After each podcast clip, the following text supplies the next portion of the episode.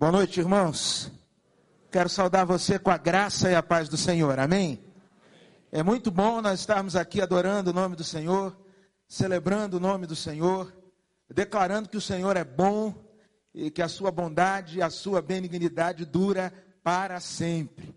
Esses dias ali no acampamento foram dias muito especiais. E eu quero eh, dizer algo que falei em, em algumas rodinhas de conversa, que na primeira noite Antes de pregar, a equipe de intercessão se aproximou de mim e a oração que foi feita em meu favor foi justamente a seguinte: que ele não saia daqui fazendo com que saiamos cheios e ele fique vazio, mas que, sobretudo, seja um tempo especial na vida dele. E eu louvo a Deus por esses dias aqui, porque Deus, de fato, falou ao meu coração, Deus ministrou a minha vida, e eu louvo a Deus pela, pela oportunidade, pela bênção poder ter estado aqui com a juventude aqui da PIB. Louvo a Deus pela oportunidade de rever o pastor Michel. Gosto do Michel de graça, sou apaixonado por esse homem de Deus, um grande amigo, né? E ele está assim num momento muito especial, vai, vai ser papai dentro em breve, né? Ele está assim um tanto quanto maior. Quando eu encontrei com ele, eu percebi que ele estava maior. Falei, Michel, você cresceu. Você está como um universo em expansão, né? Eu fico pensando o que será dele daqui a alguns anos. Para você ter ideia de como foi a expansão dele, esse casaco que eu estou usando é dele. Então eu não sei se isso é um elogio para mim ou é um desafio para ele. E ele no final falou assim: gostou? Há pouco tempo assim, eu conto mesmo. Gostou do casaco? Eu falei: gostei. Ele falou: é seu, pode levar. Eu falei, louvado seja o nome do Senhor. E fiquei pensando, não deve mais estar cabendo nele, cabendo em mim. Deus é bom, né, irmãos? Ele em expansão. Mas é assim mesmo, depois piora. Rever Talita, ah, pastor Paulo Davi, tanta gente querida dessa igreja que eu costumo dizer que nós somos eternamente devedores. Por todo carinho, todo amor, tudo que vocês sempre fizeram com tanta graciosidade ah, pela nossa família. Nós temos pensado, ou pensamos durante esses dias, do nosso retiro de juventude sobre o tema Jesus é suficiente. E nós, durante todos os dias, temos dito que Jesus é a resposta, que Jesus é a solução, que Jesus tem direção, seja lá qual for a situação que se apresente na sua vida. E hoje à noite eu quero dizer para você, ou quero compartilhar com você, Algumas verdades que eu e você precisamos saber para experimentarmos a suficiência de Cristo em meio às lutas da nossa vida. Se existe algo que é comum a todos nós que aqui estamos, é que todos nós enfrentamos lutas, todos nós temos problemas, todos nós temos desafios a serem vencidos. Alguns de nós estão torcendo para que o domingo não acabe, porque amanhã, segunda-feira, cedinho, já tem uma situação para ser resolvida. Os problemas na vida, eles têm uma dinâmica interessante. Eu lembro que uma vez eu estava viajando e a época ainda era recém-casado, casado de novo. E eu e Keren fomos a um culto, a gente estava ali na Flórida e a gente foi a um culto.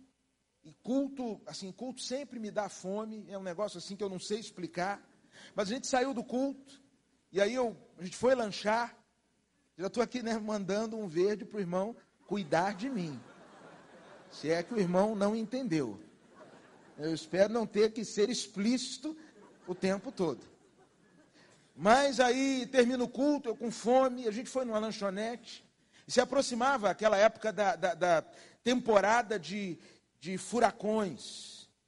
E eu achei tão interessante uma sinalização que tinha na lanchonete que dizia a, a, a data aproximada da chegada daquele furacão, o caminho que ele percorreria, os possíveis estragos e a data que aquele furacão deixaria a costa.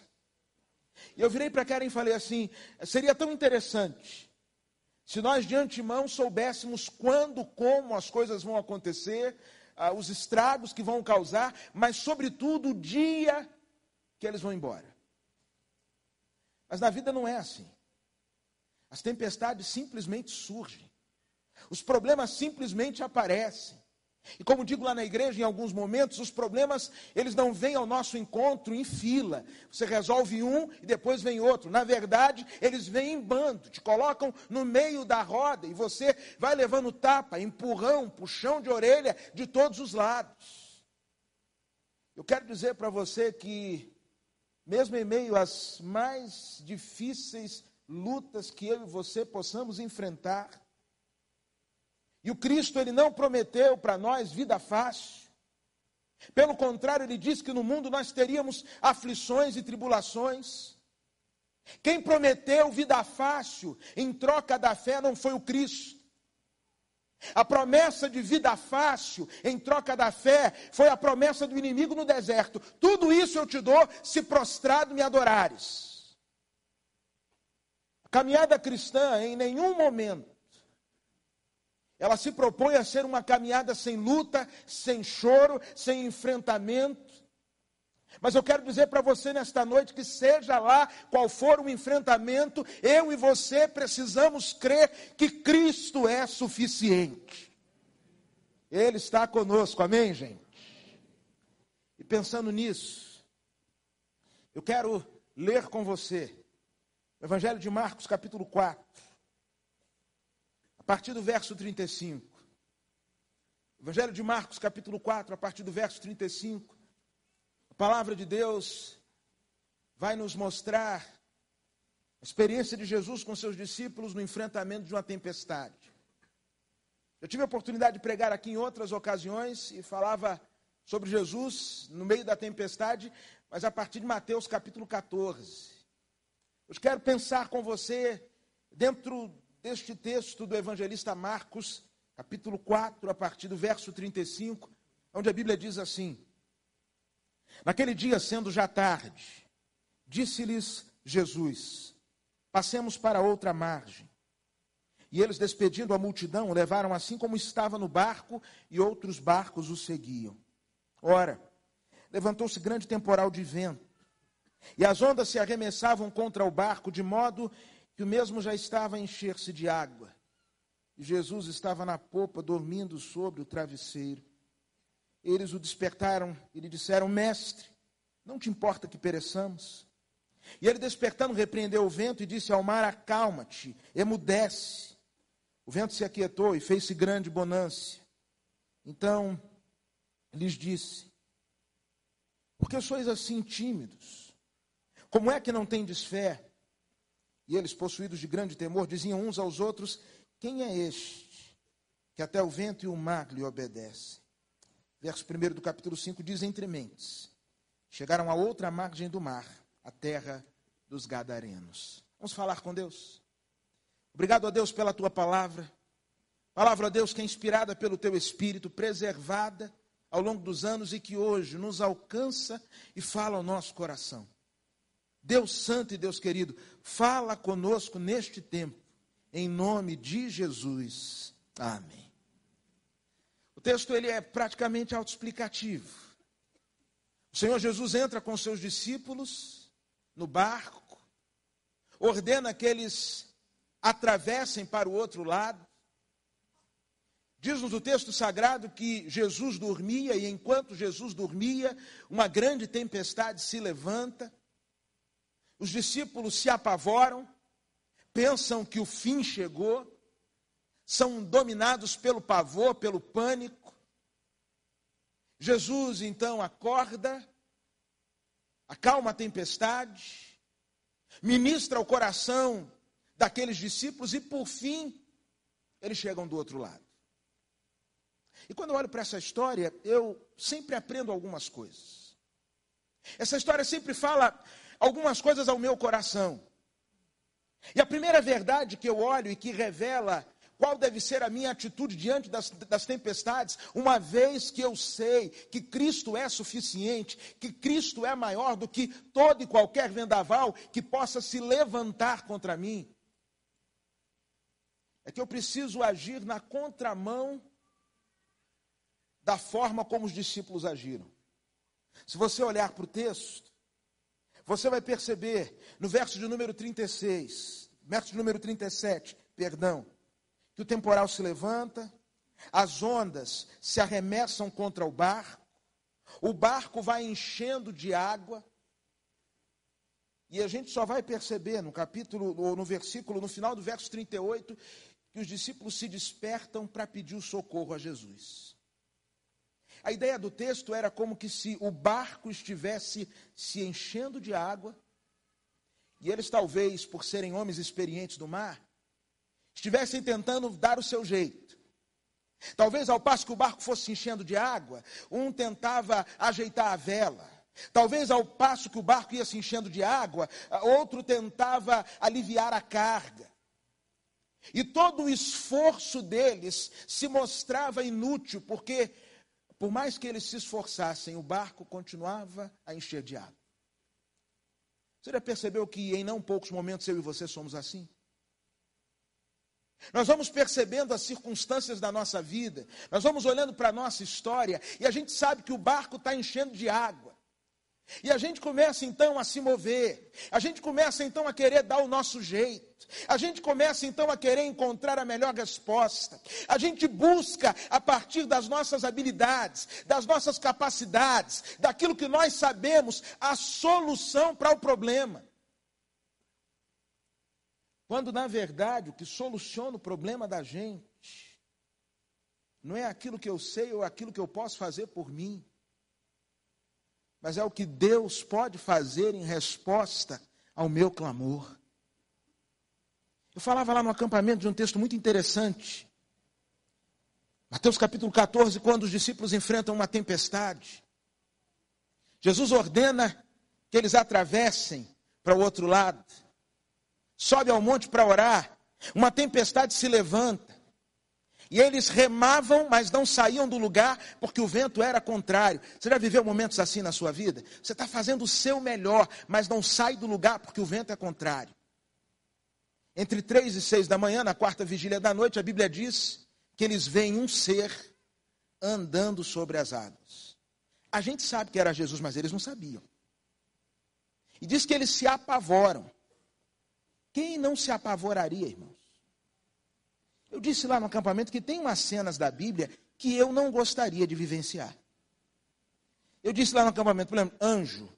Eu tenho convicção teológica bíblica que anjo é feio. Porque toda vez que um anjo aparece, ele fala o quê? Não, não temas. Você já viu gente bonita dizendo assim, não precisa ter medo não. Anjo só pode ser feio. Você quer ver outra coisa que eu não gostaria de presenciar? Ressurreição. Se eu estou fazendo uma cerimônia fúnebre e a pessoa levanta, quando procurarem o pastor, eu vou estar do outro lado da rua. Então tem um negócio na Bíblia assim que a gente lê, fala glória a Deus, mas eu, particularmente, eu acho tenso. E aí eles estão lá, alta madrugada, e vem alguém andando sobre o mar. Havia uma crendice que em noite de tempestade, se eles vissem um ser andando sobre o mar, aquilo era um sinal de que a morte se aproximava. Eles não entendem que é Jesus. E nós temos essa mesma dificuldade na vida de entender o que Deus está fazendo. Às vezes, aquilo que tem cheiro de fim, tem cheiro de morte, na verdade, é a aproximação da ação de Deus para escrever uma nova história, um novo capítulo, um novo momento na minha e na sua vida. Jesus vai se aproximando. E ele percebe o pânico dos discípulos dentro do barco. E eu tenho a minha a impressão, quase convicção, que pânico de homem é pior que de mulher. Homem, quando dá chilique, só há misericórdia. Só se o cara for treinado. Se o camarada não for treinado, ele revela até o que não queria. Jesus vai chegando e aquele desespero no barco. E aí Jesus grita assim: Não tenham medo, sou eu. Pedro, falastrão, Diz assim: se é o Senhor, manda eu ir aí. Jesus fala: pode vir. Pedro então começa a andar sobre as ondas. Mas há um momento em que ele para de olhar para Jesus, começa a olhar para as circunstâncias, começa a afundar. E Pedro, naquele instante, ele faz uma oração: Senhor, socorre. Eu falava lá no acampamento: Pedro sabia nadar. Que a gente vê lá em João, nos últimos capítulos, quando Jesus se reencontra com Pedro, ele pula do barco e chega na areia na frente de todo mundo. Mas ele sabia que naquele instante, naquele momento, o melhor que ele podia fazer era clamar pelo Senhor. Eu não sei que vento está soprando sobre a sua vida, mas de uma coisa eu sei que precisamos praticar aquela velha verdade do salmo que diz: Aquietai-vos e sabei que eu sou Deus. De repente você está numa agitação, corre para um lado, corre para o outro, fala com um, fala com o outro. E enquanto você está nessa agitação, o barco está enchendo d'água, e o Senhor ao seu lado e você não clama por ele. Eu lembro de uma experiência que eu tive, pastor Michel. Eu estava no último ano do seminário. Vivi uma crise profunda. E o homem de Deus, que Deus usou para a minha vocação, para o meu chamado, foi o pastor Elton Rangel, que hoje é missionário lá na, na Espanha, em Sevilha. Pastor Elton, eu tinha sido colega de, de seminário dos filhos dele, especialmente do Júnior. E aí eu tomei uma decisão, eu precisava, precisava ouvir uma palavra, eu estava perdido, eu precisava de uma direção. Falei, eu vou lá na igreja de Moça Bonita falar com o pastor Elton. Gente, eu saí da Tijuca, quem conhece o Rio sabe que da Tijuca para Moça Bonita é uma viagem. Eu peguei um ônibus, um coletivo, que aquilo dava tanta volta. Eu tenho a impressão que ele passou até aqui na porta da igreja, de tanta volta que ele deu. Eu dormia, acordava, orava e não chegava. Finalmente eu cheguei lá em Moça Bonita. Uma fila, parecia o SUS para falar com aquele homem. Tanta gente para falar com o pastor. Eu falei, rapaz, esse povo aqui está enrolado, é pecado para confessar, porque é uma fila enorme. E aí, eu fiquei ali, eu cheguei umas duas e meia, quando foi sete horas, eu fui atendido. E quando eu entrei no gabinete dele, ele já me recebeu de pé, porque já ia começar o culto de oração. E ele, diga, jovem. Eu falei, é, Sabe o que é, pastor? Eu vim aqui para falar, e eu rapidinho também, isso, isso, isso, isso, isso, contei meu drama. E ele de pé disse assim: Sei. E o que, que o senhor tem a me dizer? Ele disse: Nada. Eu falei: Ah, tá, obrigado. Daí eu comecei a me sentir, né? Trouxa do ano. Andei aquilo tudo, fiquei lá cheio de expectativa e ele disse: Nada. Ah, tá bom. Ele, mas eu vou orar por você. Eu falei: É, pelo menos.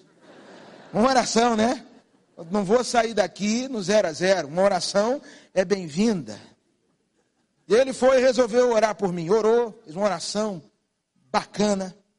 Quando ele acaba de orar, ele fala comigo assim: Quero lhe dar só mais um conselho. Eu disse: Pois não, pastor. Não converse com, sobre este assunto com mais ninguém. Eu falei: O cara é legal. Ele nem me ajuda, nem deixa eu procurar ajuda. Eu falei: Ah, pastor. Valeu. Tatuei seu nome aqui nas minhas costas. Elton Rangel, está aqui. E aí, quando eu ia saindo, ele falou: só faça uma coisa. Converse, ele pronuncia os R's, não sei, converse com o Espírito Santo. Rapaz, eu saí dali. Fiquei pensando assim: foi o melhor conselho que alguém podia me dar. Porque a Bíblia diz que é Ele que nos conduz a toda a verdade. O vento está soprando, o barco está enchendo de água, e você está igual cego em tiroteio. Para. Para. Clame ao Senhor. Quando olho para esse texto, eu aprendo uma segunda verdade.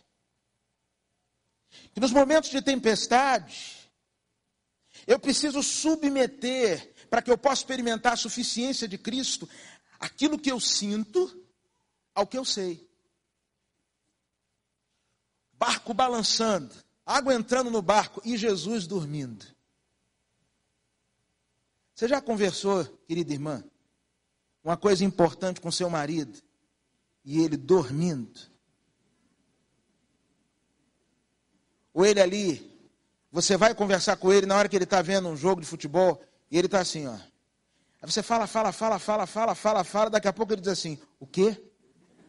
O que é terrível. O que? Não diga mais o que. Eu lembro que uma vez eu fui fazer uma viagem, eu e Kelly. Primeira vez que a gente deixou as crianças sozinhas. Viajamos nós dois, pegamos um, um voo.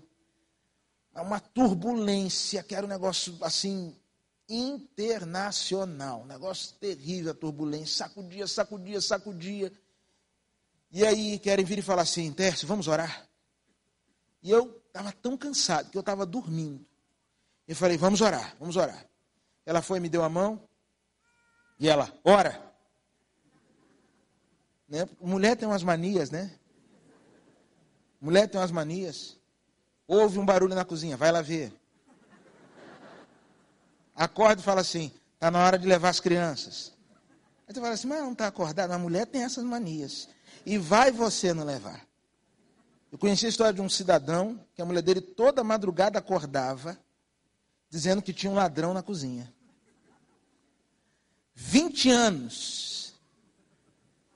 Ela acordava toda noite, o abençoado. Tem ladrão na cozinha, ele ia, não encontrava. Um dia, depois de 20 anos, ela tem um ladrão na cozinha. Ele acordou, chegou lá, tinha um ladrão. Ele segurou o cara, o cara falou: Não, eu vou embora, eu vou fugir, eu não vou levar nada. Não. Ele falou: Antes do senhor ir embora, eu vou apresentar o senhor à minha mulher, porque ela está te esperando há 20 anos. A mulher tem esses negócios. Mulher tem esses negócios. E aí, a minha mulher, vamos orar. Eu falei, vamos orar. Só que eu estava tão cansado, gente. Eu comecei a orar e falei assim: Senhor Jesus. Aquele silêncio. Ela ora. Aí o Senhor Jesus. Tércio, eu abençoa. Aí eu falei um negócio assim, sabe, fora do normal, falei assim, abençoa as universidades. Ah, você está doido, está maluco, aqui preocupado com meus filhos, e você orando pela universidade. Eu falei, eu? Universidade? Quem está orando por universidade? Vamos orar, vamos orar, vamos acabar com esse negócio. Agora vamos buscar o Senhor. Agora é sério. Jesus dormindo. A sensação que dá é que Jesus não estava nem aí. E a sensação e o sentimento desses discípulos era tão forte nesse sentido que eles acordam Jesus com a seguinte pergunta: Mestre, o Senhor não se importa que nós pereçamos? A angústia deles era tão grande, a dor era tão intensa, que o sentimento que invadia a mente e o coração deles naquele instante era: Deus não se importa.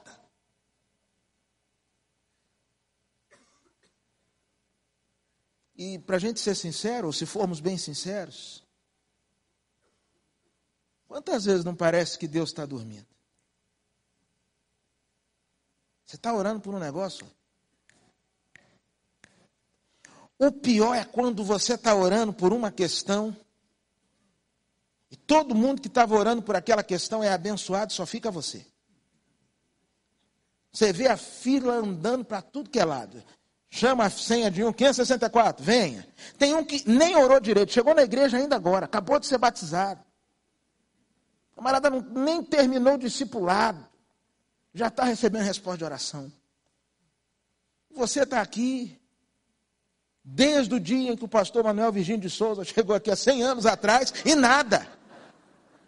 Manuel Virgínio de Souza, que a propósito, foi pastor da PIB Maceió. Vocês sabiam disso? É uhul, pode falar. Obrigado pelo Ru. É. Foi pastor da PIB Marcelo, saiu de lá para cá. Pois é, pastor Teste também é cultura. Fecha parênteses. Fala assim, eu estou aqui orando, ó, e nada não acontece, não anda, a coisa não vai. A impressão que eu tenho é que Deus não se importa. Ouvi algum tempo atrás alguém falando sobre duas das expressões de Cristo na cruz. No primeiro momento, quando ele diz: Deus meu, Deus meu, por que me desamparaste? Aonde o sentimento do Cristo era de abandono. Mas no segundo momento ele submete o que ele sente ao que ele sabe e chega a dizer: Pai, em tuas mãos entrego o meu espírito, como se ele dissesse: O Senhor está aqui tão pertinho que eu posso me entregar nas tuas mãos. Eu quero dizer para você que Deus se importa com você. Que a sua vida é preciosa para Deus. Eu quero dizer para você que eu não tenho resposta para todas as situações que de repente você está enfrentando na sua vida, no seu casamento, na relação com seus filhos, na sua caminhada profissional. Eu não tenho todas as respostas, porque a cura ainda não chegou, porque a porta ainda não se abriu, porque o justo sofre. Eu não tenho todas essas respostas. Mas a semelhança de Paulo no seu aprisionamento, uma coisa eu posso dizer para você: eu sei em quem tenho crido. A semelhança de um Jó que tudo perdeu, eu posso dizer para você: eu sei que o meu redentor vive. A semelhança de Sadraque, Mesaque e Abidinego, que foram lançados na fornalha, uma certeza eu tenho: o Senhor já estará lá na fornalha comigo, Ele vai passear comigo ali dentro. Eu não sei qual é o seu sentimento, mas submeta esse sentimento à convicção, à promessa do Senhor, que Ele disse que estaria com você todos os dias, até a consumação dos séculos. Esse texto ele sempre me fala da suficiência de Cristo. Porque ele me revela que aquilo que Cristo prometeu, no final da história é o que vai se cumprir. Ele é fiel. Amém, gente? Ele é fiel. O primeiro versículo que nós lemos vai nos mostrar Jesus dizendo para os seus discípulos: vamos para o outro lado. E o último versículo que nós lemos vai dizer que eles chegaram aonde? Lá do outro lado. Enfrentaram tempestade? Enfrentaram. Medo? Tiveram medo. Sentiram-se em algum momento abandonados? Sentiram-se abandonados. Em alguns instantes acharam que o barco ia virar, que seriam tragados pelas ondas. Por certo. Mas no final, o que se cumpriu foi aquilo que o Senhor dissera que iria fazer. O Senhor não disse que eles não iriam enfrentar a tempestade. O Senhor não disse que eles não teriam momentos de medo. O Senhor não disse a eles que a viagem seria tranquila. O Senhor, em momento algum, disse a eles que eles não teriam ah, quaisquer intercorrências durante a viagem. O Senhor simplesmente disse: vamos para o outro lado. E eu quero dizer para você que quando o Senhor diz vamos para o outro lado, pode se levantar o que for. Uma certeza você pode ter. Ele é fiel. E você vai chegar do outro lado. Talvez existam pessoas aqui orando por familiares, pela conversão do familiar. E aí você fala assim, rapaz, eu estou orando, parece que quanto mais eu oro, pior fica. É igual aquela história de Lázaro. Lázaro só estava passando mal. Começaram a orar, Jesus, vem aqui, o homem morreu. Parece que o negócio está ruim. Deus não perdeu o controle da história. Ainda que a realidade caminhe para a direita e a promessa do Senhor caminhe para a esquerda, continue acreditando que o que vai acontecer é tudo aquilo que ele prometeu. Eles chegaram do outro lado. Mais fascinante experiência que o ser humano pode ter mais fantástica experiência que eu e você podemos ter na vida reside em navegarmos pelos mares da vida com o Senhor. Eu me lembro, logo que cheguei em Maceió, pastor que me antecedeu ali na PIB Maceió, pastor Rogério Scheidegger Mais, estava enfrentando um câncer muito agressivo. E um dia, pouco antes do seu falecimento, eu fui visitá-lo no hospital. Entrei ali no apartamento, e enquanto nós conversávamos, eu disse para ele: E aí, pastor? Como é que está o coração?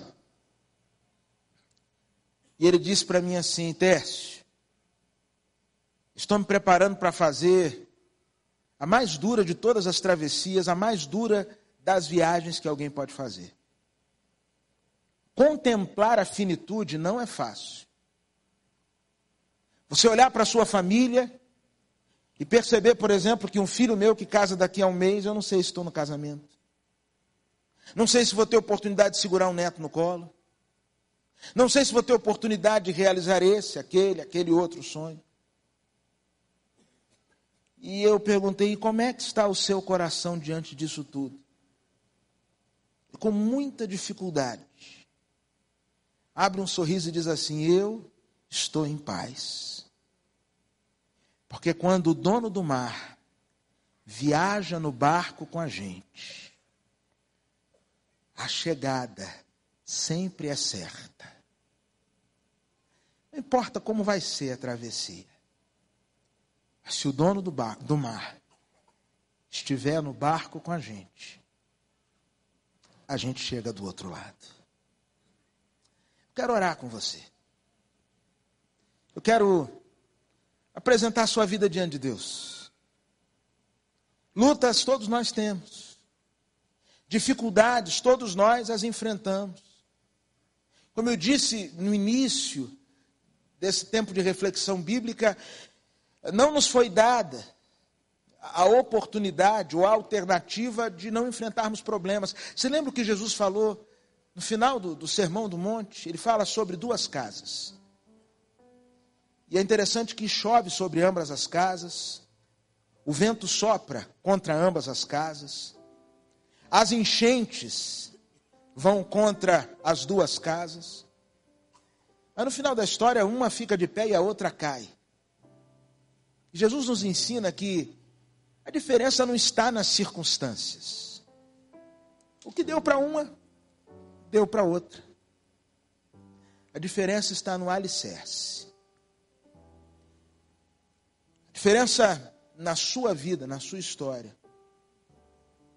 não está naquilo que é aparente, mas está no alicerce sobre o qual você constrói sua vida. Se você quer ter um encontro com Jesus para não ter mais problema, não ter mais dificuldade, viver uma vida mais tranquila, eu quero dizer para você que você está totalmente equivocado. A palavra de Deus ela é repleta de exemplos de homens e mulheres de Deus que enfrentaram dores. O próprio Cristo, homem de dores. Mas eu quero dizer para você que caminhar com Cristo nos dá um alicerce firme.